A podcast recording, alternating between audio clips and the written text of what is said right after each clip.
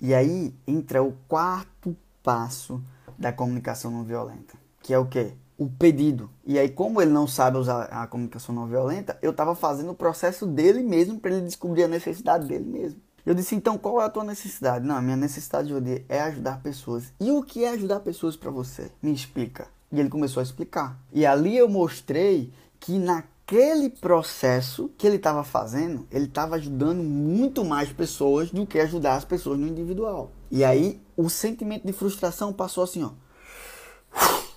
Pelo simples fato dele entender a necessidade dele, que nem ele mesmo estava entendendo, nem ele mesmo está conseguindo gerenciar a programação mental dele de estar tá fazendo algo e não estar tá entendendo algo maior.